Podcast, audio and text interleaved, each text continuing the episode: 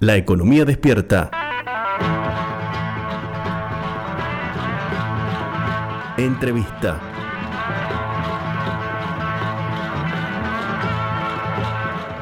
El mundo no terminaba de salir de la pandemia, de las consecuencias del COVID-19 y estalló el conflicto bélico entre Rusia y Ucrania.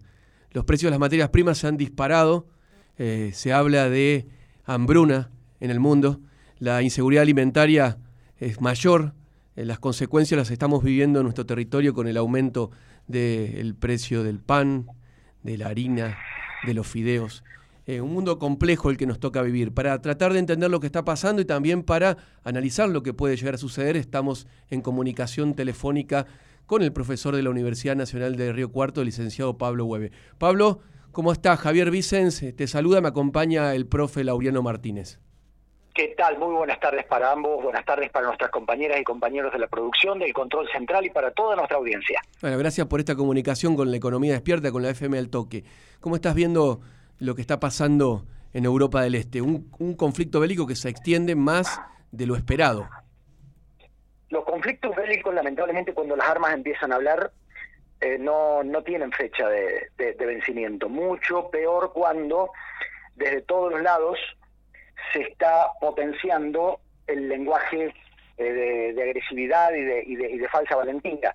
En una conferencia de prensa hoy por la mañana, en España, el ministro de Defensa de Letonia, miembro, país miembro de la OTAN, dijo que directamente no quieren el alto fuego, que la OTAN tiene que buscar continuar presionando a la Federación Rusa para que se retire directamente, porque dicen que si hay un alto el fuego va a ser eh, en detrimento de la situación de Ucrania. Lo concreto en todo esto es lo que ustedes están diciendo, lo que ustedes plantearon en el comienzo de la nota. una, una cuestión bélica como esta, que inició la Federación Rusa, violando normas de derecho internacional público, violando la resolución de agresión, violando la Carta de las Naciones Unidas, no cabe la menor duda de que la Federación Rusa es el país agresor, eh, ha generado, en primer lugar, que precisamente los dos países que más eh, aceite de girasol producen en el mundo, Rusia y Ucrania, hoy estén eh, quitándole ese producto al mercado. Segundo, que Ucrania que es el país que más colabora con girasol para el Fondo de las Naciones Unidas para los Alimentos. Estoy hablándoles de cerca del 50%. Eh, ya no va a poder eh, aportar. Tercero, 45 países de África, no estoy hablándoles de primeras potencias del mundo, 45 países de África dependen fundamentalmente de las exportaciones de granos de Ucrania y de aceite de Rusia. 18 de esos países dependen en un 60% de las cuotas alimentarias por parte de Rusia y por parte de Ucrania. Eh, la subida de los em, combustibles producto de los boicots eh, recíprocos entre la Unión Europea y la Federación Rusa ya implicaron el cese de pago, el default de Sri Lanka con la caída de su gobierno y la Organización de las Naciones Unidas está advirtiendo sobre el riesgo de que al menos 35 países en los próximos meses vayan a tener problemas con los pagos. Súmenle a esto el aumento de la inflación en todo el planeta, em, el, tema de que la India ha cerrado la exportación de alimentos, eh, es un cóctel tenebroso. Más allá de lo que debería llamarlo casi anecdótico de la guerra en sí, donde podríamos decir que la OTAN sigue eh, estirando de la cuerda porque ahora va a proveer de misiles de largo alcance a Ucrania, con lo cual Rusia ya ha dicho que eso es una provocación mayor y que está buscando que Rusia precisamente utilice otro tipo de armamentos. Eh, súmenle también a esto eh, que eh, las políticas erráticas de parte de los Estados Unidos de América están generando que el propio Partido Republicano esté girando violentamente a la derecha, con lo cual en las primarias eh, republicanas, recuerden ustedes que este año hay elecciones legislativas en noviembre en Estados Unidos, estén ganando los candidatos más cercanos a posiciones discursivamente similares a los adolescentes que produjeron las muertes en los supermercados y en el colegio, en cuanto a la superioridad racial, en cuanto al nacionalismo identitario, todas estas cosas. Por lo tanto, voy a coincidir con ustedes en que la guerra fue un disparador de un cóctel de muy malas noticias en lo económico, en lo alimentario, pero además lo económico y lo alimentario va a generar inestabilidad política en gran parte del mundo. Pablo, eh, hablando de la relación entre OTAN, eh, la OTAN y Rusia, la relación entre los países centrales y Putin, eh, hasta a esta altura, con todo lo que nos estás relatando, parece un capricho no avanzar en un acuerdo con Putin porque las consecuencias en vidas humanas van a ser muy severas. Sí, Javier, quisiera hacer un breve comentario sobre esto porque parecería que a nadie le importan las vidas. La impresión que yo tengo es que la OTAN está especulando con una información que maneja el servicio secreto británico junto con el servicio secreto alemán respecto de problemas graves de salud de Vladimir Putin. Y en ese sentido lo que se dice es que basta verlo que tiene su cabeza sumamente hinchada, su cuello prácticamente este, no se le nota, que esto sería producto de consumo masivo de esteroides, producto de una operación que podría haber tenido en octubre del año pasado respecto de un cáncer, que en sus viajes está acompañado por eh, tres oncólogos especialistas, uno en columna, otro en eh, ganglios linfáticos y otro Em, en, yo no sé si en tráquea, pero la cuestión es que se está especulando con eventualmente que eh, lo que dijo el canciller eh, británico hace una semana, que es que, perdón, un jefe de inteligencia británico hace una semana, que es que en el 2023 eh, Vladimir Putin va a ingresar a un hospital y no va a salir como presidente de Rusia. Yo creo que son cosas demasiado aventuradas porque además Occidente está jugando demasiado con fuego.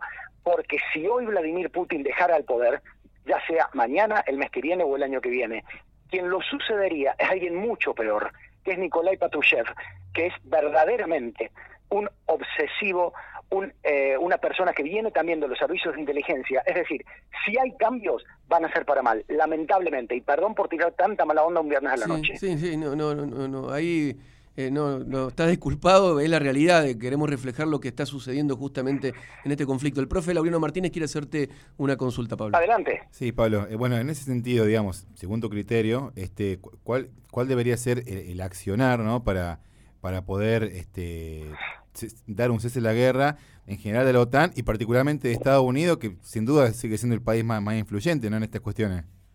Sí, sí, es, es muy buena la pregunta. Bueno, acá yo creo que lamentablemente todos están colaborando para que esto no termine. Creo que el gesto de Finlandia y Suecia es irresponsable. Me parece que Finlandia y Suecia equivocan el camino porque además equivocan la percepción de lo que podía ser la OTAN. Turquía no les va a permitir el ingreso rápido en la OTAN y sin embargo le están dando argumentos a la Federación Rusa para justificar un mayor involucramiento en el conflicto. Rusia lo que está buscando es una sola palabra, seguridad. Rusia lo que está buscando es que Ucrania se aleje del Mar Negro, se aleje del Mar de Azov y que de alguna manera eh, esté en una situación de tal debilidad que no pueda ingresar a la OTAN y de esa manera entonces detener el avance de la Organización del Tratado del Atlántico Norte hacia el este. En este sentido, hay un país del cual eh, se está hablando poco, pero es un país que hay que tener en cuenta, se llama Turquía.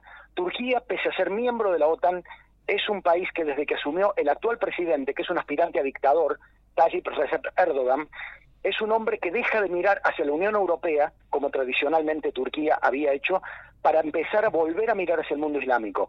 Es un presidente eh, nacionalista, es un presidente em, islamista y en este sentido tiene muy buenas relaciones con la Federación Rusa. Por eso, no quiero pensar que pueda ser una quinta columna en la OTAN, pero no es confiable en la estrategia general de lo que podríamos llamar Occidente respecto de la Federación Rusa. Es cierto lo que dice Finlandia, que no es confiable hoy por hoy el liderazgo ruso, pero cuidado Finlandia, porque el liderazgo occidental es tan endeble como el ruso.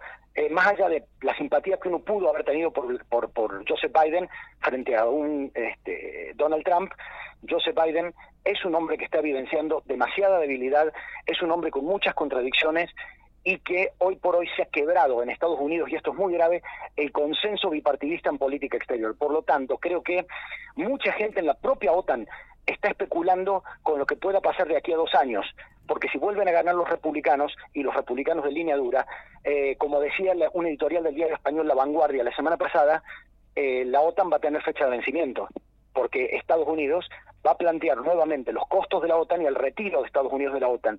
Em, veremos en definitiva, ¿qué es lo que puede pasar? Creo que Rusia está en una situación delicada, económicamente por ahora tiene la espalda de una muy buena conducción del Banco Central ruso, el rublo se ha sobrevaluado, eh, pero las sanciones económicas no van a tardar en hacer efecto. Y cuidado porque China políticamente juega por conveniencia junto a la Federación Rusa, pero diplomáticamente está haciendo todos los esfuerzos posibles para que esto se termine, porque además va en contra de los propios principios internacionales que ha sostenido y sostiene la revolución comunista china. Eh, justamente iba a hacerte una consulta por el gobierno chino. Está eh, callado, eh, no hay declaraciones de su presidente, o al menos no se conocen, no trascienden. Bueno, yo creo que eh, ha tocado un, tema muy delicado, porque China cuando tuvo que opinar se cayó la boca y la opinión de China vino por una abstención en el Consejo de Seguridad de la ONU. Cuando Estados Unidos pidió una sanción en contra de la Federación Rusa, la Federación Rusa lo vetó en virtud del artículo 27, párrafo 3 de la Carta de Naciones Unidas, pero China no acompañó el veto. China se abstuvo. Eso es todo un gesto, porque además China sabe que si avala que si avala la acción de Rusia, estaría avalando eventualmente una intervención extranjera en Taiwán. Y de esa manera China sabe que hoy todos los ojos del mundo están mirando la cuestión de Taiwán haciendo una equivocadísima comparación, porque China no va a cometer ese error de pretender invadir Taiwán, y sabe que va a ser el argumento de Estados Unidos para seguir potenciando una flota en el Océano Pacífico y pretender tensar la cuerda contra China.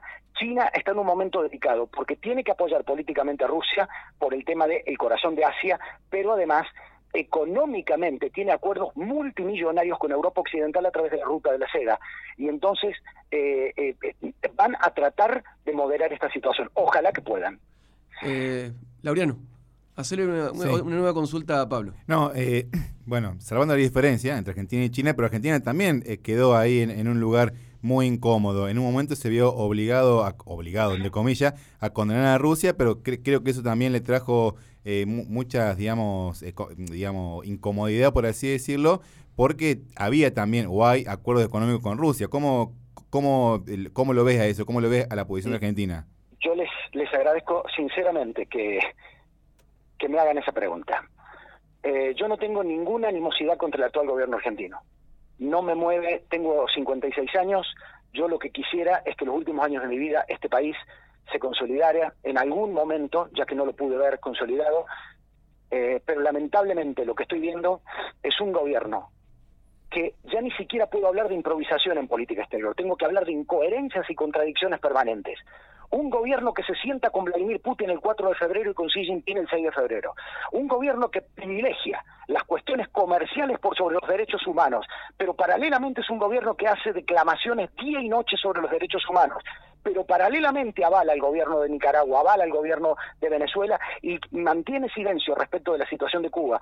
Y yo no me considero anticomunista ni antiizquierdista, pero mi ideología son los derechos humanos. Entonces, este gobierno es víctima de sus propias contradicciones. El gobierno que preside el Consejo de Derechos Humanos de la ONU admite el tratamiento para la sanción de Rusia. Luego, el mismo gobierno no permite que a Rusia se la sancione en el G7. Bueno, Alberto, eh, siéntese un poquito a pensar en política exterior, deje de poner aprendices de brujo en la Cancillería y ya que se dicen que son tan camporistas, que recuerden que uno de los técnicos en teoría de relaciones internacionales más brillantes que dio América Latina fue precisamente el canciller de Cámpora, Juan Carlos Puig.